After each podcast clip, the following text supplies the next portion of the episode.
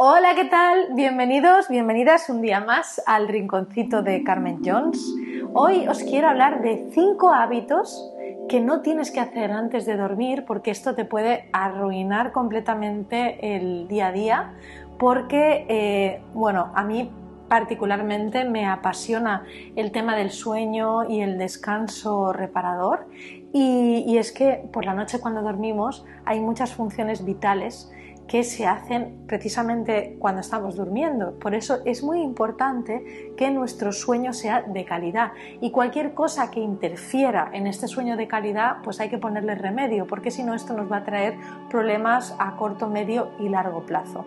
Así que es muy importante que conozcas, lo primero, darle la importancia que el descanso merece.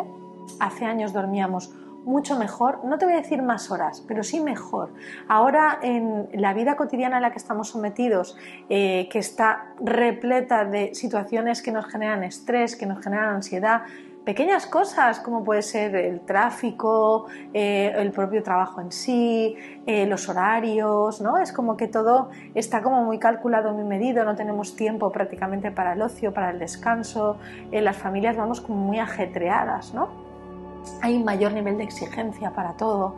Eh, los niños van a las extraescolares. Eh, es un no parar, ¿no? una vida de, no parar. Eh, tenemos muchas aficiones, pero a veces no tenemos tiempo para dedicarles. estamos mucho más centrados en las cosas que queremos lograr y se nos olvida el presente, el día a día. Todas esas cosas hacen que luego nuestro sueño no sea de tanta calidad y tengamos problemas como de insomnio o que nos cueste mucho conciliar el sueño o que incluso nos dormimos rápido porque estamos súper agotadas o súper agotados, pero cuando nos levantamos por la mañana notamos que estamos súper cansados, como si no hubiéramos eh, dormido en toda la noche. Y bien, yo te quiero decir cinco hábitos que debes evitar a toda costa para poder empezar a mejorar el sueño. Poco a poco te iré explicando muchísimo más porque es un mundo súper apasionante y estoy segura de que te va a ayudar en tu día a día y también si padeces ansiedad, estrés, insomnio,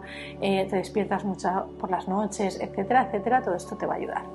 Lo primero que el hábito que quiero que intentes modelar eh, o modular para que no te afecte al sueño es el tema del ejercicio. El ejercicio físico es algo buenísimo que tenemos que hacer todo el mundo, deberíamos practicarlo a diario, pero es importante que no lo hagamos justo las horas antes de ir a dormir.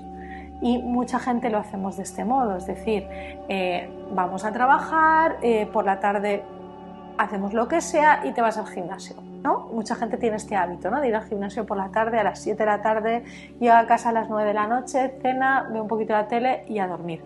Pues ese ejercicio que estás haciendo durante la tarde-noche en realidad es perjudicial para el tema de tener una buena calidad de sueño.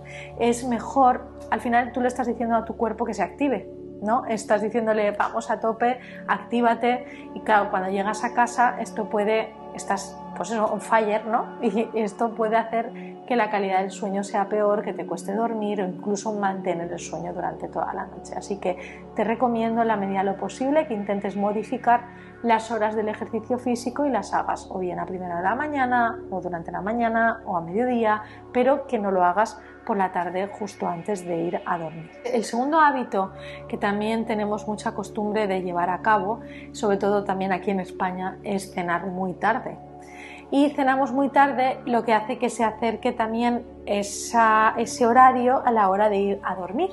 Y esto, pues al final tú cuando te vas a dormir, el cuerpo necesita concentrarse en una serie de funciones que durante el día no hace el cuerpo, ¿sabes? Funciones regenerativas, funciones de asimilación de la memoria, hay un montón de cosas que se hacen por la noche. Entonces, por la noche cuando duermes, si tu cuerpo está haciendo la digestión, está perdiendo una energía necesaria para hacer otro tipo de funciones y eso va a interferir en el sueño. Y no solo el hecho de hacer la digestión, sino también ten en cuenta como otro hábito em, que las cenas deberían ser ligeras. Porque también es un hábito que tenemos eh, muy interiorizado mucha gente y es que como por el día vamos tan ajetreados, nos levantamos, nos tomamos un café, nos vamos rápido corriendo al colegio o a trabajar, estamos trabajando al mediodía, tenemos poco tiempo y picamos cualquier cosa, incluso ahí haces una ensalada, algo rápido, un sándwich y luego llega la tarde y dices, ahora que estoy a gusto, que estoy en mi casa, es cuando me pego un pequeño atracón, ¿no? O como lo que no he comido durante el día porque tengo, una, tengo un montón de hambre y dos, eh, pues es el único momento en el que me puedo sentar para comer tranquilo. Y eso pues interfiere en nuestra calidad de sueño y por eso es importante pues intentar cambiar ¿no? el, orden, ¿no? Sería desayunar muy bien, eh, almorzar eh, muy bien y luego a medida que va pasando la tarde pues ya meriendas y luego cenas más ligerito. ¿Vale? Eso sería lo, lo suyo.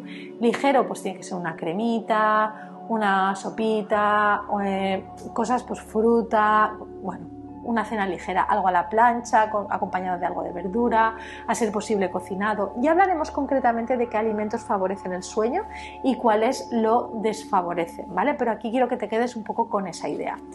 el tercer hábito que también estamos mal acostumbrados es el tomar ciertas bebidas que pueden interferir en el sueño, como pueden ser las que tienen cafeína, el chocolate, eh, bueno, estas, ¿no? El alcohol. Entonces son bebidas que, por ejemplo, si eres aficionado a tomar café, pues el último café debería de ser a la hora de 2, 3 de la tarde y ya no tomar ninguno más, porque si te tomas a las 5 o las 6 de la tarde puede ser que te influya. Y muchas veces decimos, no, no, yo estoy tan acostumbrado a tomar café que ya no me hace nada, pero en realidad sí que te hace. En realidad sí que te hace, porque está activando tu cerebro de una manera artificial y eso va a interferir seguro, sí o sí, en la calidad de, de tu sueño. El cuarto hábito que también me gustaría que tuvieras en cuenta, no sé si conoces, imagino que sí, lo que es nuestro ritmo circadiano. Al final nosotros somos, eh, eh, el ser humano funciona con la luz del sol. Hay otras mm, especies, como podrían ser animales nocturnos, que funcionan más por la noche, durante la noche están despiertos y por el día están dormidos. Nosotros es al revés. Durante el día estamos despiertos, durante la noche descansamos. Nuestro ritmo vital debería ser parecido al ritmo del ciclo de la vida, del ciclo de la naturaleza. Cuando sale el sol nosotros deberíamos despertar, cuando el sol llega a su punto más eh, alto, sería el momento en el que tenemos que hacer las actividades que requieren más energía, de más intensidad, tanto a nivel físico como a nivel mental. Y luego, a medida que va cayendo el sol, nosotros tenemos que ir disminuyendo nuestro ritmo de forma que cuando el sol se ponga sea el momento de irnos a dormir. Si tú consigues llevar a cabo este hábito y adaptarte al sol, que se nos ha olvidado esto, porque antes lo hacíamos de manera natural, ahora no, ahora mm, funcionamos de una manera más artificial, no estamos en tanta armonía con la naturaleza y esos ritmos circadianos están viéndose alterados y esto nos influye a la hora de ir a dormir. De hecho, eh, necesitamos generar melatonina, que es eh, una hormona que nos ayuda a inducir el sueño y esto se produce cuando eh, llega la noche. Entonces, si tú estás que no estás siguiendo ese ritmo del sol, pues luego la em, generación de melatonina es más deficiente, por lo que te cuesta más conciliar el, sueño. Así que deberíamos adaptarnos a este ritmo. Desde que en mi casa lo hacemos y lo hacemos todos, eh, bueno, quizás los niños son los que tienen eh, un hábito mucho más establecido porque ellos sí que se van a dormir cuando se pone el sol. Nosotros quizás nos vamos a dormir un poquito más tarde, pero desde que lo tenemos así, no hemos necesitado despertador nunca más. En cuanto sale el sol, en mi casa nos despertamos todos. Y además es que es cuando empieza el primer rayo. Y ahora que estamos en una estación más cerca del verano, eh, nos despertamos muy, muy pronto. Pero funcionamos muy bien así y la verdad es que te lo recomiendo 100%. Y por último, y como quinto hábito que deberías evitar a toda costa, y esto va relacionado... Mm, estrechamente con lo que son los ritmos circadianos, es el tema del uso de pantallas. Bienvenido, es súper popular, todo el mundo lo está diciendo, ya se empieza a oír, es que no deberíamos ver la televisión, es que no deberíamos estar con el móvil justo antes de dormir, deberíamos cerrar pantallas y adoptar otra serie de hábitos más saludables y que puedan favorecer el sueño. ¿Y esto por qué es? Yo he llegado a oír que muchas veces eh, lo que nos afecta es ver una película de acción o dibujos animados que son pues, muy movidos, pero en realidad no es por esto, en realidad es porque las pantallas eh, emiten luz azul y la luz azul es muy parecida a lo que es la luz del día. Entonces, cuando tú estás con la pantalla, ¿vale? Cuando tú estás con tu móvil, estás trabajando en el ordenador o estás viendo la tele, tu cerebro está recibiendo luz azul, lo que está entendiendo que todavía es de día, porque lo entiende así, ¿vale? Y entonces al pensar que todavía es de día no genera la melatonina que nos ayuda a inducir el sueño, no nos entra sueño. ¿No te ha pasado nunca que has estado, por ejemplo, en el sofá trabajando con el ordenador, te está entrando un sueño eh, tremendo o estás así como viendo la tele o te empiezas a dormir y al final dices, no, no, no me quiero dormir y te sientas en una silla, te pones otra vez con el ordenador y te espabilas pero un montón. Y, de repente, ¿sabes? Ese sueño que tenías, que realmente era un sueño necesario, que tienes que escuchar a tu cuerpo, lo que te pide tu cuerpo, eh, de repente se te ha ido. ¿vale? Y se te ha ido precisamente por eso, porque has estado más atento, más pendiente y tus ojos ha penetrado mucho más la luz azul y esto ha interferido muchísimo en la calidad de tu sueño y en el sueño y a la hora de inducirlo y de sostenerlo. Así que intenta cambiar estos eh, cinco hábitos y verás cómo mejora la calidad de tu sueño y no solo eso, tu salud, que es lo más importante. Nada más, hasta aquí el episodio de hoy. Espero que te haya gustado. Déjame tus comentarios, me encantaría recibirlos, a ver si te gustan esta serie de vídeos que estoy haciendo. Y vienen más, vienen más, así que estate atento.